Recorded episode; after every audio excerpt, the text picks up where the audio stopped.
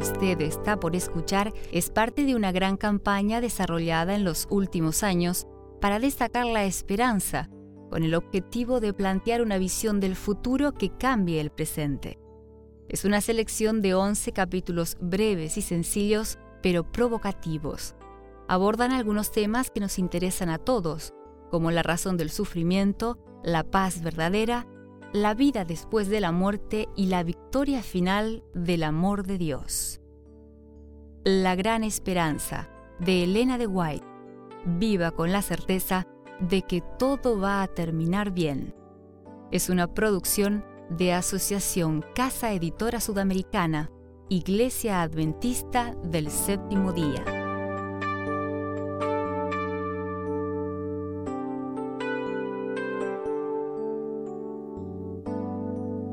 Introducción. La victoria de la esperanza. Todos acompañamos con mucha emoción el rescate de los 33 mineros que quedaron atrapados por 69 días y a casi 700 metros de profundidad en una mina de oro y cobre en el norte de la República de Chile.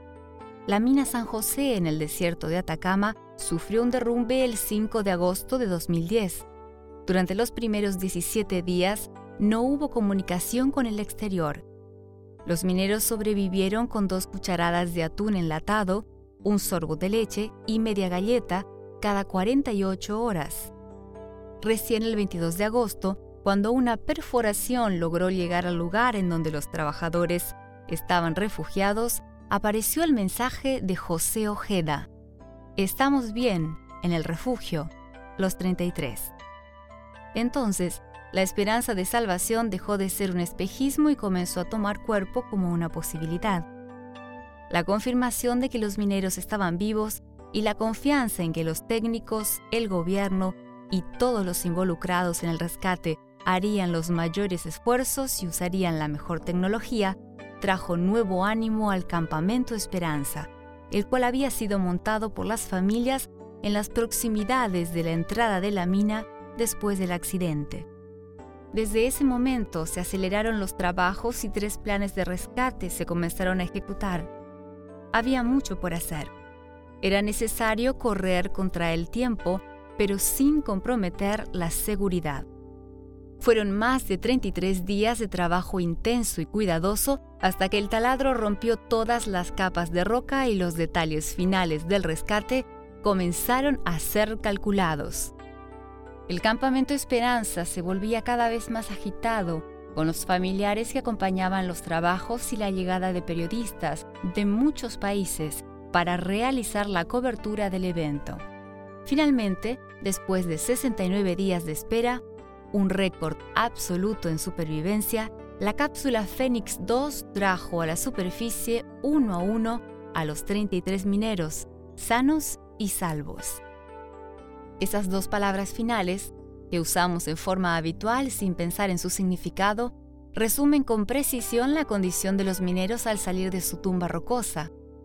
Todos tenían una excelente salud y vitalidad, además de diversas manifestaciones de una renovación espiritual desde que recibieron las mini Biblias enviadas por la Iglesia Adventista del Séptimo Día hasta la decisión de usar una camiseta que tenía estampada la frase Gracias, Señor y el texto del Salmo 95, versículo 4.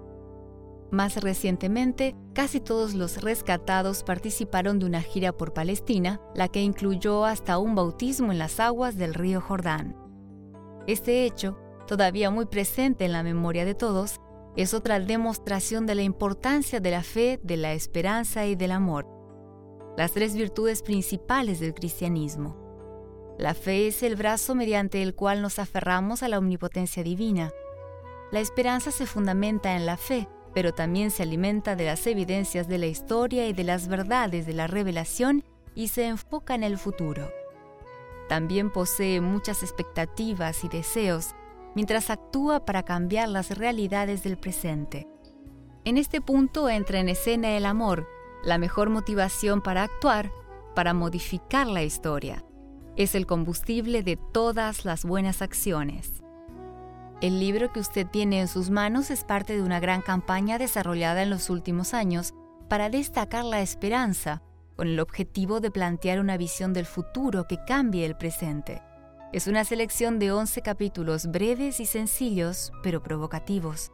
Abordan algunos temas que nos interesan a todos, como la razón del sufrimiento, la paz verdadera, la vida después de la muerte y la victoria final del amor de Dios. Estos siguen un orden lógico que comienza con el origen de los problemas y termina con la solución definitiva. Pero entre esos dos extremos, cada uno de nosotros tiene que vivir su vida cotidiana y en este plano, la esperanza marca la gran diferencia. Tenemos crisis en todos los frentes. Quien asume una actitud apática o miedosa se aleja de la solución. Por otro lado, quien acepta estos cuestionamientos ejerce paciencia y se involucra en un ciclo de virtudes que incluye elementos que también se abordan en este libro, la verdad y Dios como un guía seguro. La buena noticia es que existe una luz al final. Esta luz se está acercando para iluminar nuestro camino. Reflexión en el mensaje de este pequeño libro y su gran propuesta. Quien tiene esperanza tiene un gran futuro. Los editores.